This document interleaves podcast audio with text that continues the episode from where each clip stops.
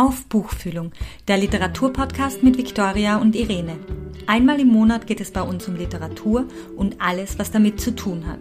Es geht um Bücher, um Autorinnen, es geht um Popkultur und um Literaturwissenschaft. Um all das also, was Literatur so spannend macht. Letzten Donnerstag hat in Österreich der Vorlesetag stattgefunden. Sämtliche geplanten Veranstaltungen fanden, wenn sie durchgeführt wurden, virtuell statt. Wir haben diesen Tag zum Anlass genommen, um uns ein Genre anzusehen, das ganz besonders zum Vorlesen prädestiniert ist. Das Märchen. Jeder kennt mindestens ein Märchen, jeder hat schon mal eines vorgelesen bekommen oder selber vorgelesen. Sie stehen stark in der Kritik, schaffen es aber dennoch, immer neu gedacht, neu interpretiert und rezipiert zu werden. Es freut uns sehr, dass wir für unser Gespräch den Märchenexperten schlechthin gewinnen konnten. Wir grüßen via Skype Stefan Neuhaus. Hallo Stefan. Ja, hallo. Stefan Neuhaus ist Germanist und nach Stationen unter anderem in Oldenburg und Innsbruck, wo wir ihn kennenlernen durften, ist er seit 2012 Professor an der Universität Koblenz-Landau. Er schreibt regelmäßig für die Furche und für literaturkritik.de, hat zahlreiche wissenschaftliche Monographien geschrieben und herausgegeben, darunter eine Einführung in die Literaturwissenschaft, Arbeiten zur Literaturkritik und zur Literaturvermittlung, zu Theodor Fontane, Erich Kästner, Ernst Doller und das sei nicht zuletzt erwähnt, zu Märchen. Dieses neue Videoportal ist gelauncht worden, Disney Plus, das ja sämtliche äh, Disney-Filme und Serien zugänglich macht. Und seit der ersten Stunde bedient sich Disney an Motiven aus dem klassischen Märchenfundus. Und Stefan, wir wollten die fragen, wie erklärst du dir denn die Popularität von Märchen heutzutage? Oh, das ist keine einfache Frage. da müsst ihr jetzt lange ausholen. Also ähm, natürlich Märchen bieten, bieten einen Vorstellungsraum, eine, eine andere Welt, in die man abtauchen kann, die sehr einfach ist. Also es gibt eine klare Verteilung, in der Regel eine klare Verteilung von Gut und Böse. Es gibt eine überschaubare Zahl von Figuren. Es gibt eine sehr leicht zu erschließende Handlung. Also es gibt ein Problem und das wird gelöst.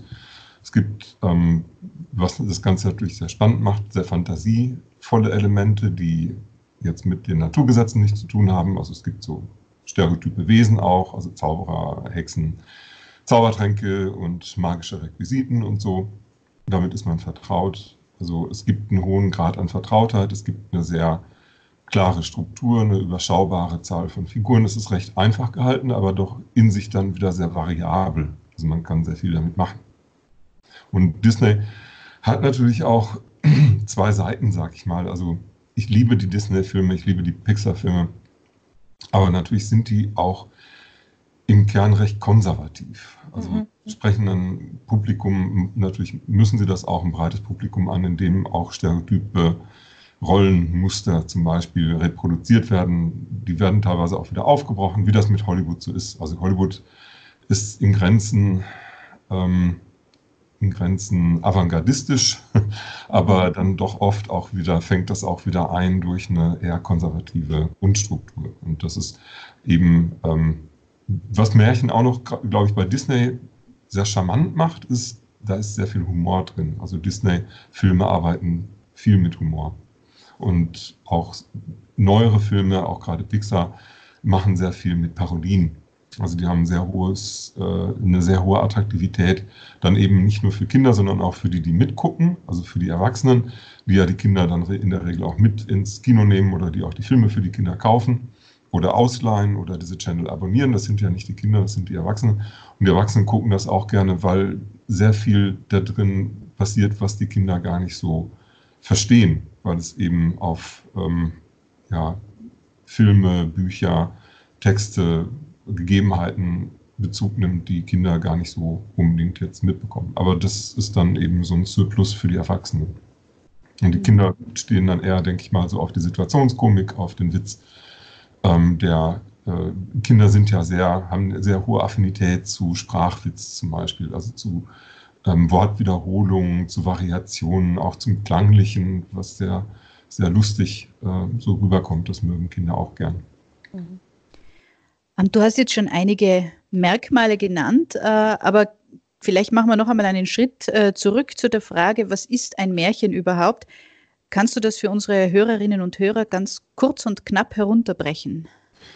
Ja, Märchen wie wir es verstehen, gibt es seit etwa 200 Jahren, seit ähm, den Kinder- und Hausmärchen der, der Grimm. Die erste Auflage erschien 1812, 1815, das war noch ein Ladenhüter. Erst mit der sogenannten kleinen Ausgabe von 1825, mit dem Schritt über die zweite Auflage von 1819, erst da hat sich das so entwickelt. Wilhelm Grimm diese Märchen immer stärker bearbeitet, einfacher gemacht, sodass sie dann diese charakteristische, ähm, formelhafte Struktur der Volksmärchen, wie wir den Begriff verstehen, bekamen. Also das ist eine Entwicklung des Anfangs des 19. Jahrhunderts. Und auch die sogenannten Kunstmärchen, da sehe ich am Anfang vor allem E.T. Hoffmann mit dem Goldenen Topf, Nussknacker und Mausekönig und anderen Märchen. Also das sind so die beiden großen Normierer des Märchens, so wie wir Märchen verstehen. Märchen vorher waren ein viel offenerer Begriff. Also vieles, was wir als Gattungsbegriffe so voraussetzen, das entsteht eigentlich erst im späten 18. und im 19. Jahrhundert.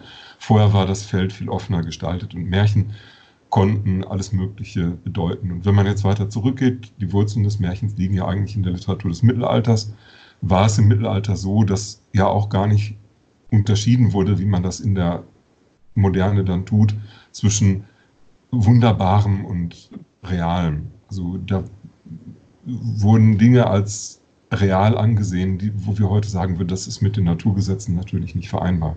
Ja? Sodass ähm, das Märchen, wie wir es kennen, dann mit diesen Traditionen spielt, indem es die aufgreift, aber diese Differenz, die wir ganz selbstverständlich sehen, schon auch voraussetzt. Also die Frage ist gar nicht so einfach zu beantworten, aber so wie wir Märchen verstehen, entsteht es ähm, am Anfang des 19. Jahrhunderts. Und vorher war es eben offener. Du hast ein Standardwerk zum Märchen herausgegeben und darin räumst du auch mit einigen Mythen äh, rund ums Märchen auf, zum Beispiel damit, dass sie Produkte jahrhundertelanger mündlicher Überlieferung sind. Und welche falschen Annahmen prägen denn unser Bild von der Gattung Märchen heute noch? Ja, also wenn wir diese mündliche Überlieferung nehmen, das ist ja nicht ganz verkehrt, da Märchen tatsächlich auch mündlich tradiert wurden, aber das, was wir an Märchen kennen, basiert auf einer schriftlichen Überlieferung auch die bekannten Märchen Aschenputtel, Dornröschen, Rotkäppchen und so weiter. Wir haben ähm, Vorläufer ähm, bei Charles Perrault, bei Jean-Baptista Basile, teilweise gehen sie sogar auf das Decameron zurück und das geht dann also sehr weit zurück. Und teilweise sind das auch Stoffe, die ähm, aus äh, anderen Kulturen kommen. Also Märchen aus Tausend einer Nacht kennen wir alle. Und da gibt es viel, was, ähm, ja, wir würden heute sagen, so interkulturell tradiert wurde. Und das basiert natürlich auch auf mündlichen Überlieferungen, aber es gibt immer schriftliche Fixierungen. Und das, was wir so als Autorschaftskonzept im Kopf haben, ist ja auch etwas relativ Neues. Also, dass jetzt ähm, sowas wie ein Copyright gibt, das, auch das entsteht erst im 19. Jahrhundert. Vorher war das viel fließender. Also, es war kein Problem. Das haben die Grimms nicht als Problem gesehen, dass sie Texte abgeschrieben haben. Lothar Blum, der in Landau lehrt und ähm, der eigentlich der Experte für die Grimms ist, ähm, von denen, die jetzt noch an Universitäten beschäftigt sind. Ähm, also der Lothar Blum, der hat mal nachgewiesen, dass ein Text aus den Kinder- und Hausmärchen bis auf ein Wort identisch ist mit einem Prätext. Bis auf ein Wort. Das heißt, wir würden heute sagen Plagiat. Mhm. Aber damals gab es eben Plagiat noch nicht. Also alle diese Variablen, diese Veränderungen, die muss man natürlich ein bisschen mit im Blick behalten, wenn man sich historisch mit Märchen beschäftigt. Was die Rezeption anbelangt, war es ja so, dass ab den 1960er Jahren eine starke Kritik an den Märchen aufgekommen ist, äh, vor allem an ihrem pädagogischen Gebrauch, am Traditionalismus und an den überkommenen Hierarchien, die darin abgebildet werden. Äh, wo stehen wir denn da heute? Ist die Kritik am Märchen noch aktuell oder ist sie überwunden? Die Kritik am Märchen ist aktuell. Ich würde nicht sagen, dass es, also, oder man könnte sagen, dass es sicher falsch war, diese Kritik so zu verabsolutieren, dass man das Kind mit dem Bade ausgeschüttet hat und Märchen verteufelt hat. Also, man muss sowas kontextualisieren, sonst kann man eigentlich nichts mehr lesen oder ähm, rezipieren, was bestimmtes Alter hat oder was eine bestimmte was bestimmte äh, Traditionen einfach relativ selbst, selbstverständlich verwendet, weil die eben in der Zeit so waren. Ja, also man, äh, die Märchen sind immer noch lesenswert, immer noch produktiv, aber man sollte sie auch kontextualisieren. Das heißt, dass eben auch in Märchen bestimmte Strukturen drinstecken, die heute eigentlich nicht mehr so zeitgemäß sind. Aber das kann man ja auch, wenn man über diese Märchen redet, so mit thematisieren. Wenn man zum Beispiel Märchen Kindern vorliest, kann man mit den Kindern ja auch drüber reden. Also dass äh, äh, Frauen in Märchen passiv sind, entweder jung und schön oder alt und hässlich, ähm, dass äh, Männer im Märchen immer die Aktiven sind, das ist natürlich ähm, aus unserer Sicht problematisch. Und das, das, heißt jetzt nicht, dass man Märchen deshalb nicht mehr lesen sollte.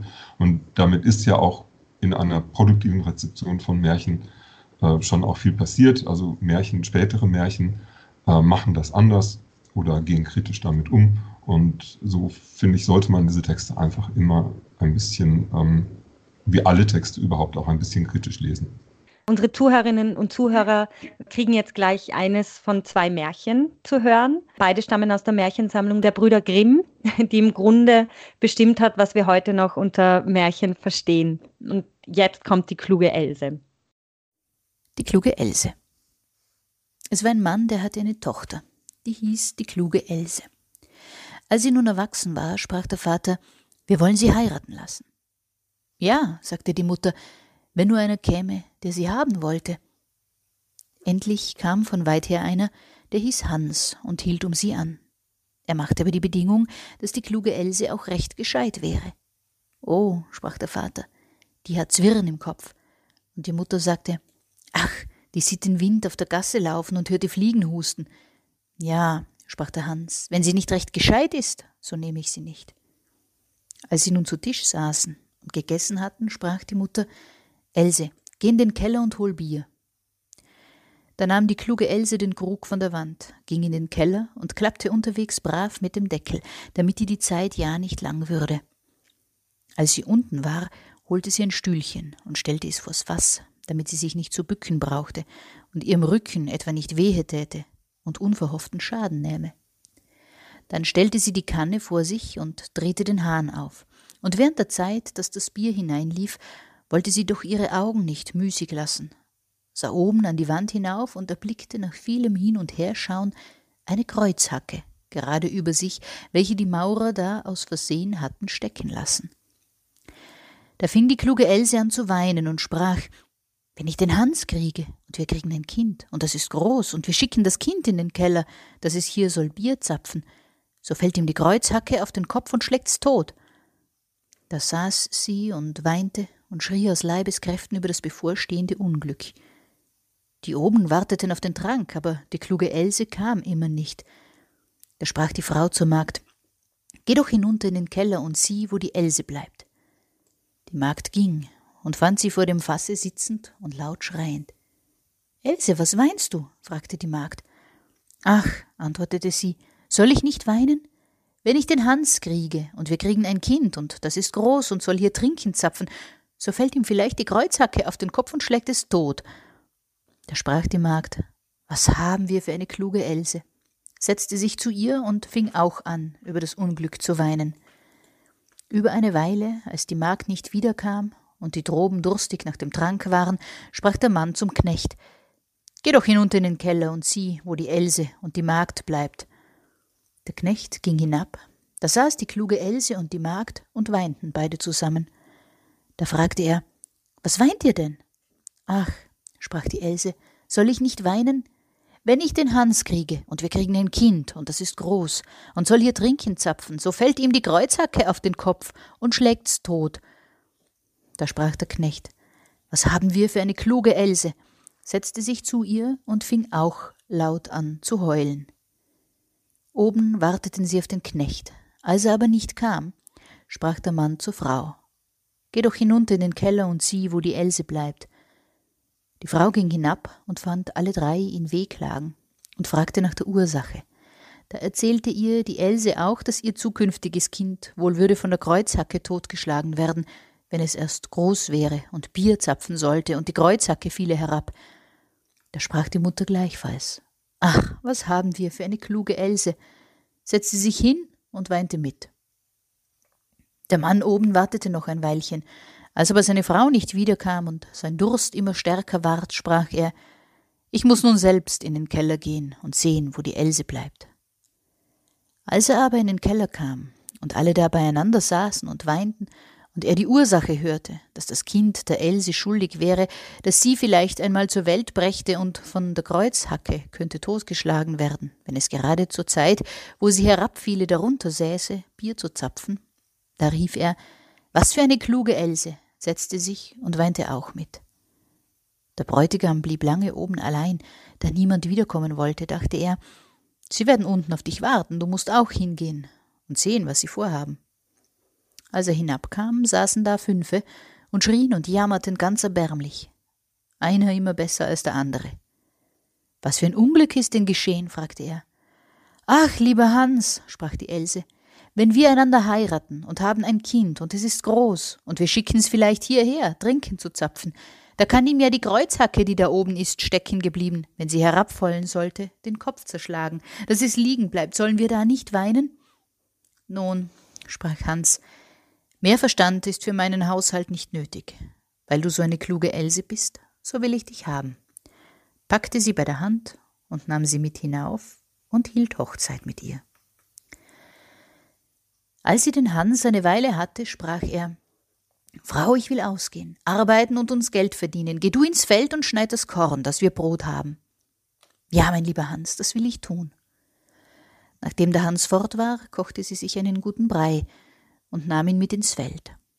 Als sie vor den Acker kam, sprach sie zu sich selbst Was tue ich? Schneide ich eher oder esse ich eher? Hei, ich will erst essen. Nun aß sie ihren Topf mit Brei aus, und als sie dick satt war, sprach sie wieder Was tue ich? Schneide ich eher oder schlafe ich eher? Hei, ich will erst schlafen. Da legte sie sich ins Korn und schlief ein. Der Hans war längst zu Haus, aber die Else wollte nicht kommen, da sprach er was habe ich für eine kluge Else? Die ist so fleißig, dass sie nicht einmal nach Haus kommt und isst. Als sie aber noch immer ausblieb und es Abend ward, ging der Hans hinaus und wollte sehen, was sie geschnitten hätte. Aber es war nichts geschnitten, sondern sie lag im Korn und schlief. Da eilte Hans geschwind heim und holte ein Vogelgarn mit kleinen Schellen und hängte es um sie herum. Und sie schlief noch immer fort. Dann lief er heim, schloss die Haustüre zu und setzte sich auf seinen Stuhl und arbeitete. Endlich, als es schon ganz dunkel war, erwachte die kluge Else, und als sie aufstand, rappelte es um sie herum, und die Schellen klingelten bei jedem Schritte, den sie tat. Da erschrak sie, ward irre, ob sie auch wirklich die kluge Else wäre, und sprach Bin ich's oder bin ich's nicht? Sie wusste aber nicht, was sie darauf antworten sollte, und stand eine Zeit lang zweifelhaft. Endlich dachte sie, ich will nach Hause gehen und fragen, ob ich's bin oder ob ich's nicht bin. Die werden's ja wissen. Sie lief vor ihre Haustüre, aber die war verschlossen. Da klopfte sie an das Fenster und rief Hans, ist die Else drinnen? Ja, antwortete der Hans, sie ist drinnen. Da erschrak sie und sprach Ach Gott, dann bin ich's nicht, und ging vor eine andere Tür. Als aber die Leute das Klingeln der Schellen hörten, wollten sie nicht aufmachen und sie konnte nirgends unterkommen. Da lief sie fort zum Dorf hinaus, und niemand hat sie wieder gesehen. Äh, wir haben eben das Märchen Die kluge Else aus den Kinder- und Hausmärchen der Brüder Grimm gehört. Felicitas Hoppe, eine Autorin, die sich sehr intensiv und auch produktiv mit Märchen auseinandersetzt, hat in einem Interview einmal gesagt, die kluge Else wird es nicht bis nach Hollywood schaffen. Vielleicht wäre es einen Versuch wert. Stefan, äh, kannst du vielleicht ganz kurz für uns erläutern, was das Besondere an diesem Märchen ist und äh, wäre es denn deiner Meinung nach wünschenswert, dass man sich in Hollywood doch der klugen Else annimmt? Ja, auf jeden Fall. Ich glaube, man hat das irgendwie auch schon getan. Ähm, also die kluge Else ist ja eigentlich kein Märchen im engeren Sinn. Es gibt ja nichts, was da passiert, was Naturgesetze außer Kraft setzt. Das wäre jetzt doch eigentlich konstitutiv für die Gattung Märchen. Das ist ein sehr humorvoller Text vielleicht auch ein satirischer Text. Es zählt zu den sogenannten Schwankmärchen, aber eigentlich ist es ja kein Märchen. Es ist ein Märchen, weil es in dieser Sammlung veröffentlicht wurde.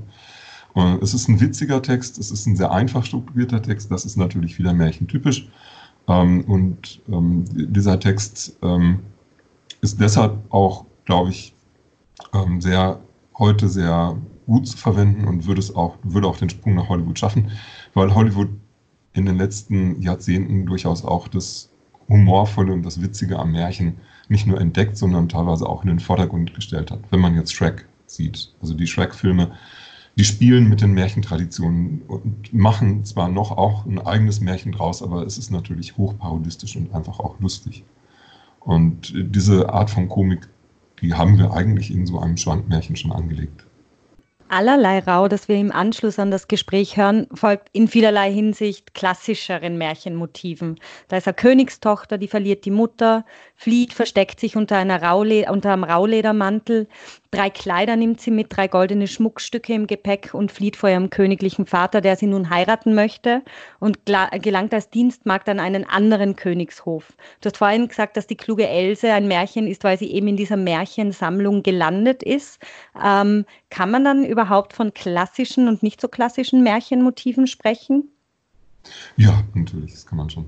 Also die kluge Else hat ja auch Märchenmotive, weil eben die Figuren sehr einfach gestaltet sind, weil es sehr eine sehr einfache ähm, Sprache gibt und so weiter. Also das ist fürs Märchen ja auch typisch. Und natürlich, was den Text wieder ein bisschen problematisch macht, ist, dass hier die, äh, der, der Hans, auch ein prototypischer Märchenname, der ähm, derjenige ist, der dann das letzte Wort behält und eigentlich auch als relativ klug dann am Ende noch dasteht, obwohl er ja am Anfang die Else für klug fand aus falschen Gründen und die Else diejenige ist, die hier verlacht wird. Also das mhm. heißt, wenn es jetzt um Fragen der Geschlechterrollen geht, dann ist dieses Märchen ja auch nicht ganz unproblematisch. Hm, bei allerlei Rau haben wir natürlich mehr typische Märchenelemente, weil hier magische Requisiten ins Spiel kommen, im wahrsten Sinne des Wortes. Also die äh, Kleidung, die in einer Nussschale aufbewahrt werden kann, diese Gegenstände, magischen Gegenstände, die aber interessanterweise als solche gar nicht wirklich zur Geltung kommen. Das finde ich auch toll an diesem Text. Also dieser Text entwickelt so viele Möglichkeiten, die er eigentlich gar nicht nutzt. Also dieses goldene Spinnrad und dieser Ring, das sind so Zutaten im wahrsten Sinne des Wortes dann für diese Brotsuppe. Aber daraus könnte man einen ganzen Roman machen. So, es gibt so viele, ähm, so viele äh, Elemente, mit denen dieses Märchen voll ist, die das Märchen selber gar nicht produktiv macht. Und das ist aber auch schön. Also es hat so einen Bedeutungsüberschuss. Man könnte jetzt lange darüber reden, was könnte das bedeuten.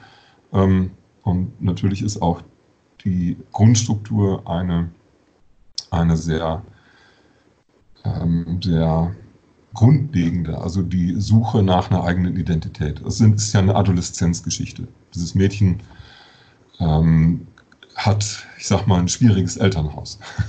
Also die sind zwar reich, also König und Königin, aber die Mutter stirbt und der Vater will sich an diesem Mädchen vergehen. Ja? Also er will dieses Mädchen heiraten, sprich er will Inzest begehen. Und das ist natürlich, das macht das Märchen ja auch sehr klar, ein No-Go. Also das geht gar nicht. Und wie dieses Mädchen nun auf ähm, ja einerseits kluge, andererseits aber auch wieder eher zufällige Art und Weise es schafft, da rauszukommen, wie es sich emanzipiert und dann für sich jemanden findet und es auch aktiv betreibt, diesen jemanden für sich zu gewinnen, das hat auch schon viel ähm, emanzipatorisches Potenzial. Jetzt nicht nur auf Frauen bezogen, sondern natürlich generell. Es ist eine Adoleszenzgeschichte und eine gelungene aus einer kritischen Situation heraus. Kommen wir noch einmal von den einzelnen Märchen weg, ein bisschen zu einer allgemeineren Frage.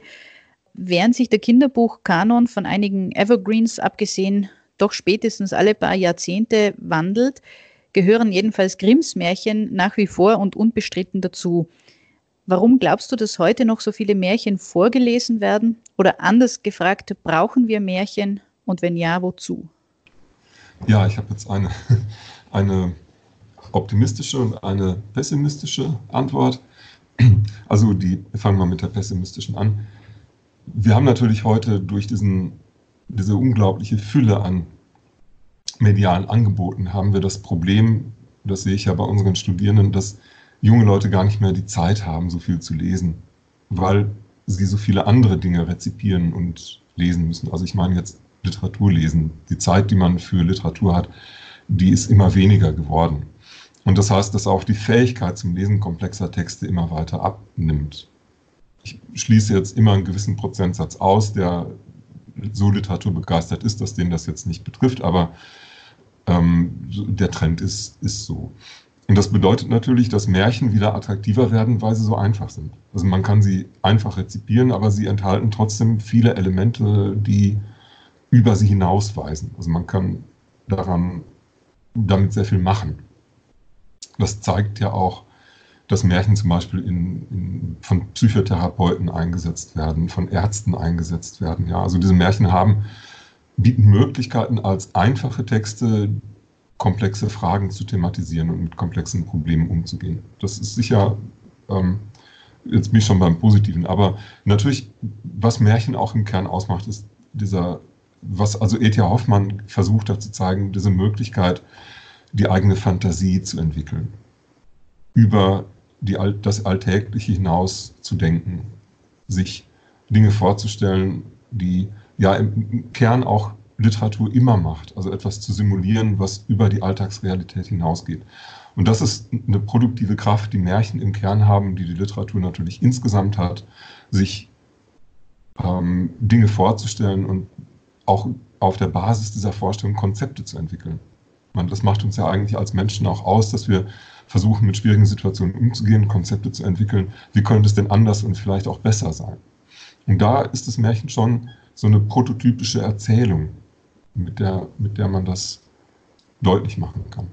Märchen sind Teil unserer Wahrnehmung ja auch. Und äh, mir kommt vor, also sie, sie beeinflussen sehr, sehr stark unsere Wahrnehmung, weil wir nach wie vor den Märchenprinz heiraten und es immer noch die Wahrnehmung von der bösen Stiefmutter gibt. Wie siehst denn du das? Also wie, wie beeinflussen Märchen nach wie vor unser Denken, unser Handeln auch?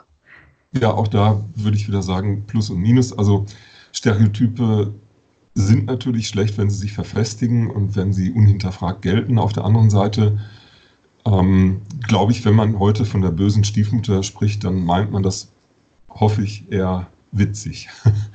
und ähm, die, diese Prototypen treffen, also ich glaube, wir sind in einer Gesellschaft angekommen oder wir leben in einer hoffentlich pluralen, multikulturellen Gesellschaft, zumindest im, im Kern, die weiß, dass diese Stereotype immer nur eine begrenzte Reichweite haben. Und natürlich sind Stereotype auch nicht ganz verkehrt, weil sie ja auch oftmals den Finger in die Wunde legen. Also man braucht ja bestimmte Schemata, mit denen man umgeht.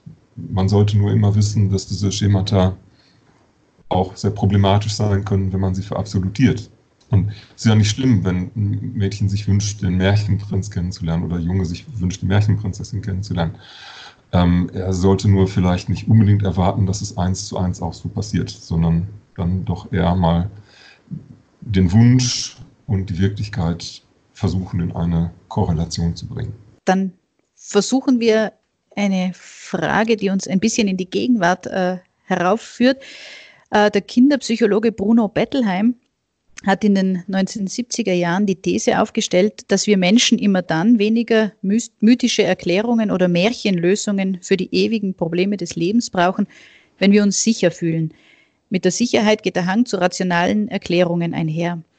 Glaubst du, dass Märchen in der jetzigen Zeit wieder besonders Konjunktur haben, weil wir die Sicherheit gerade zunehmend verlieren? Nein.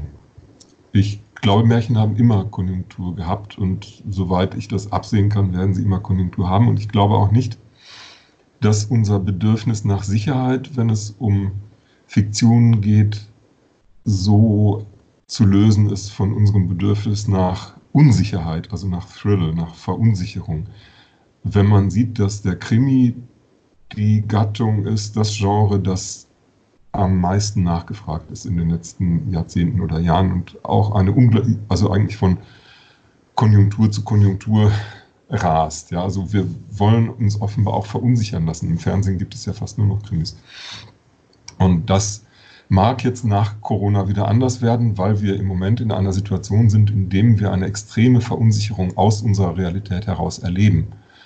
Und dann vielleicht wieder mehr Sicherheit uns wünschen. Aber die Form des Märchens ist der Form des Krimis insofern nicht unähnlich, als dass wir von einer Verunsicherung ausgehen, also einer Mangelsituation, und am Ende aber eine Sicherheit eine relative Sicherheit gewinnen, dass dieser Mangel abgestellt wurde. Das ist sicher eine Grundstruktur, aber beides bedingt sich gegenseitig. Also ohne, ohne diese Verunsicherung gäbe es dann auch nicht das Gefühl der Sicherheit. Also insofern würde ich da sagen, so unbedingt würde ich das jetzt nicht sehen. Wobei natürlich Bettelheim recht hat aus seiner Perspektive. Ähm, das zeigt ja auch die Psychologie. Man kann solche Texte einsetzen, um Menschen, die Unsicherheit erfahren haben oder die sich Unsicherheit fühlen, wieder stärker Sicherheit zu geben. Wenn man jetzt eben dieses Gefühl der Sicherheit, das am Ende stehen kann, besonders betont, so eine gelungene Verarbeitung, Durcharbeitung von Problemen, was ja nicht bei allen Märchen der Fall ist. Also wenn wir jetzt die kluge Else nehmen, da gibt es am Ende keine Sicherheit, also zumindest nicht für Else. Und ob Hans jetzt mit dem Verstoßen seiner Frau so glücklich wird, das wissen wir nicht. Da ist es die Komik, die das auffängt und die wieder ein Gefühl von Sicherheit gibt, indem wir darüber lachen. Du hast gerade gesagt, Märchen haben immer Konjunktur und die Literatur ist ja nach wie vor voll von Märchenmotiven. Kannst du vielleicht einige zeitgenössische Werke oder Autorinnen nennen, bei denen man nach wie vor Märchenmotive findet in ihren Werken? Ja, uns allen vertraut ist natürlich Harry Potter. Also Joan Rowling hat ja die Märchenliteratur nochmal, ja, ich will nicht sagen revolutioniert, aber doch nochmal auch was Neues draus gemacht. Also man kann auch Harry Potter kritisch lesen, aber das kommt immer auch wieder, wenn wir dann meine Generation nehmen. Ich bin mit Michael Ende groß geworden. Michael Ende hat das in den 70er und 80er Jahren getan. John Rowling hat es in den 90er und zwei, Anfang 2000er Jahren getan. Und solche Autorinnen und Autoren gibt es, wenn man das jetzt zurückblickend betrachtet, immer, hat es die immer schon gegeben und das wird wohl auch immer so sein. Aktuell wüsste ich jetzt keinen, ich bin vielleicht auch ein bisschen zu, ähm, zu sehr raus durch meine Konzentration auf Lehre und Studierende und durch meine Tätigkeit als Dekan in den letzten drei Jahren, aber jetzt aktuell ein Märchenautor oder eine Märchenautorin könnte ich gar nicht nennen. Und da gibt es aber auch sicher wieder viele sehr vielversprechende.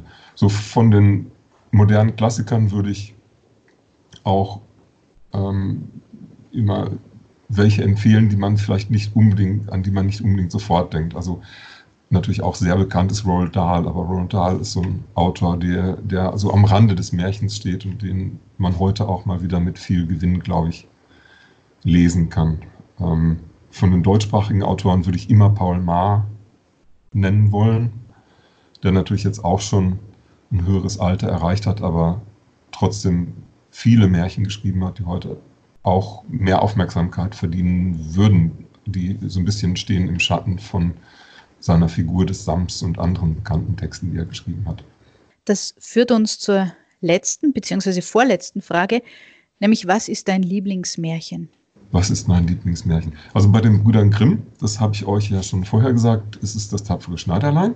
Das ist mein Grimmsches Lieblingsmärchen, weil ich es nicht nur sehr spannend, sondern auch sehr komisch finde. Diese Figur des Schneiders sowieso finde ich faszinierend. Und ansonsten würde ich sagen von E.T. Hoffmann die Königsbraut. Das ist auch ein unterschätztes Märchen. Das schließt seine Sammlung Die Serapionsbrüder ab, aber wurde bisher wenig beachtet. Steht im Schatten der bekannten Märchen Der goldene Topf, Nussknacker und Mausekönig und so und das fremde Kind und die Königsbraut finde ich ist unglaublich lustig. Es gibt da eine wunderbare Figur eines Schriftstellers, die Parodie eigentlich eines Autors, Amandus von Nebelstern, glaube ich, heißt er. Und der will Schriftsteller werden, schreibt aber so langweilige Texte, dass ähm, keiner möchte, dass er ihm die vorliest. Und er schafft es am Ende, den Bösewicht Daucus Carota, diese böse Zaubererfigur zu besiegen, indem er ihm ein Märchen vorliest. Und der findet das so grauenvoll, dass er dann wieder in der Erde verschwindet. Und ähm, gibt es ein Märchen, das du unseren Hörerinnen und Hörern speziell für die momentane Situation, also in Zeiten von Corona, empfehlen würdest? Wow, darüber hätte ich vorher nachdenken sollen. ähm, ja, da würde ich dann auch sagen, ähm, also Erich Kästner hat das schöne Wort geprägt, der Humor ist der Regenschirm der Weisen. Und ich würde auch empfehlen, diese wirklich grauenvolle Situation ja der etwas entgegenzusetzen, was vielleicht wirklich nur Menschen haben, nämlich Humor. Und zu versuchen, trotz allem also den Kopf oben zu behalten. Und dann, wenn wir bei Kästner sind, dann würde ich auch einen Text empfehlen, der viel zu wenig bekannt ist, finde ich, nämlich der 35. Mai oder Konrad reitet in die Südsee.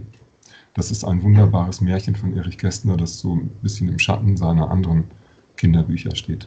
Vielen Dank. Sehr gerne. Ja, Herr Herzlichen Dank, lieber Stefan. Und danke für das großartige Gespräch. Wir sind echt schon am Ende. Äh, für unsere nächste Folge haben wir übrigens die Berliner Autorin Verena Güntner eingeladen, die mit uns über ihren Roman Power sprechen wird, der auch für den Leipziger Buchpreis nominiert ist. Und für alle, die bis hierher zugehört haben, gibt es als kleine Belohnung, was wohl, noch ein Märchen. Allerlei Rau. Es war einmal ein König, der hatte eine Frau mit goldenen Haaren, und sie war so schön, dass ich ihresgleichen nicht mehr auf Erden fand. Es geschah, dass sie krank lag, und als sie fühlte, dass sie bald sterben würde, rief sie den König und sprach Wenn du nach meinem Tode dich wieder vermählen willst, so nimm keine, die nicht ebenso schön ist, als ich bin, und die nicht so goldene Haare hat, wie ich habe. Das musst du mir versprechen. Nachdem es ihr der König versprochen hatte, tat sie die Augen zu und starb. Der König war lange Zeit nicht zu trösten und dachte nicht daran, eine zweite Frau zu nehmen. Endlich sprachen seine Räte. Es geht nicht anders, der König muss sich wieder vermählen, damit wir eine Königin haben. Nun wurden Boten weit und breit umhergeschickt, eine Braut zu suchen, die an Schönheit der verstorbenen Königin ganz gleich käme. Es war aber keine in der ganzen Welt zu finden, und wenn man sie auch gefunden hätte, so war doch keine da, die solche goldene Haare gehabt hätte. Also kamen die Boten unverrichteter Sache wieder heim. Nun hatte der König eine Tochter, die war gerade so schön wie ihre verstorbene Mutter und hatte auch solche goldenen Haare. Als sie herangewachsen war, sah sie der König einmal an und sah, dass sie in allem seiner verstorbenen Gemahlin ähnlich war und fühlte plötzlich eine heftige Liebe zu ihr. Da sprach er zu seinen Räten Ich will meine Tochter heiraten, denn sie ist das Ebenbild meiner verstorbenen Frau, und sonst kann ich doch keine Braut finden, die ihr gleicht. Als die Räte das hörten, erschraken sie und sprachen Gott hat verboten, dass der Vater seine Tochter heirate. Aus der Sünde kann nichts Gutes entspringen, und das Reich wird mit ins Verderben gezogen. Die Tochter aber erschrak noch mehr, als sie den Entschluss ihres Vaters vernahm, hoffte aber, ihn von seinem Vorhaben noch abzubringen. Da sagte sie Ehe ich euren Wunsch erfülle, muss ich erst drei Kleider haben, eins so golden wie die Sonne, eins so silbern wie der Mond und eins so glänzend wie die Sterne. Ferner verlange ich einen Mantel von tausenderlei Pelz und Rauwerk zusammengesetzt, und ein jedes Tier in eurem Reich muss ein Stück von seiner Haut dazugeben. Sie dachte aber, das anzuschaffen ist ganz unmöglich, und ich bringe damit meinen Vater von seinen bösen Gedanken ab. Der König ließ aber nicht ab, und die geschicktesten Jungfern in seinem Reiche mussten die drei Kleider weben, eins so golden wie die Sonne, eins so silbern wie der Mond und eins so glänzend wie die Sterne. Und seine Jäger mussten alle Tiere im ganzen Reich auffangen und ihnen ein Stück von ihrer Haut abziehen. Daraus ward ein Mantel von tausenderlei Rauwerk gemacht. Endlich, als alles fertig war, ließ der König den Mantel herbeiholen, breitete ihn vor ihr aus und sprach Morgen soll die Hochzeit sein. Als nun die Königstochter sah, dass keine Hoffnung mehr war, ihres Vaters Herz umzuwenden, so fasste sie den Entschluss zu fliehen.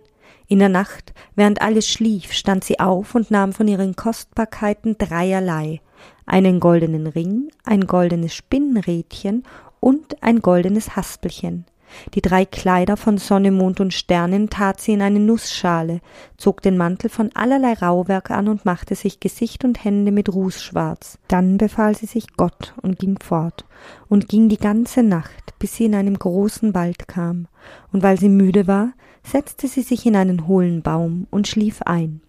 Die Sonne ging auf, und sie schlief fort und schlief noch immer, als es schon hoher Tag war. Da trug es sich zu, dass der König, dem dieser Wald gehörte, darin jagte. Als seine Hunde zu dem Baum kamen, schnupperten sie, liefen ringsherum und bellten. Sprach der König zu den Jägern, Seht doch, was dort für ein Wild sich versteckt hat. Die Jäger folgten dem Befehl, und als sie wiederkamen, sprachen sie, in dem hohlen Baum liegt ein wunderliches Tier, wie wir noch niemals eins gesehen haben. An seiner Haut ist tausenderlei Pelz, Es liegt aber und schläft. Sprach der König, seht zu, ob ihr es lebendig fangen könnt. Dann bindet's auf den Wagen und nehmt es mit. Als die Jäger das Mädchen anfassten, erwachte es voll Schrecken und rief ihnen zu Ich bin ein armes Kind von Vater und Mutter verlassen, erbarmt euch mein und nehmt mich mit. Da sprachen sie Allerlei Rau, du bist gut für die Küche, komm nur mit, da kannst du die Asche zusammenkehren. Also setzten sie es auf den Wagen und fuhren heim in das königliche Schloss. Dort wiesen sie ihm ein Ställchen an unter der Treppe, wo kein Tageslicht hinkam, und sagten Rau Tierchen, da kannst du wohnen und schlafen. Dann ward es in die Küche geschickt, da trug es Holz und Wasser, schürte das Feuer, rupfte das Federvieh, belas das Gemüs, kehrte die Asche und tat alle schlechte Arbeit. Da lebte allerlei Rau lange Zeit recht armselig. Ach, du schöne Königstochter, wie soll's mit dir noch werden? Es geschah aber einmal, dass ein Fest im Schloss gefeiert ward. Da sprach sie zum Koch Darf ich ein wenig hinaufgehen und zusehen? Ich will mich außen vor die Türe stellen, antwortete der Koch. Ja, geh nur hin, aber in einer halben Stunde musst du wieder hier sein und die Asche zusammentragen. Da nahm sie ihr Öllämpchen, ging in ihr Ställchen, zog den Pelzrock aus und wusch sich den Ruß von dem Gesicht und den Händen, so dass ihre volle Schönheit wieder an den Tag kam.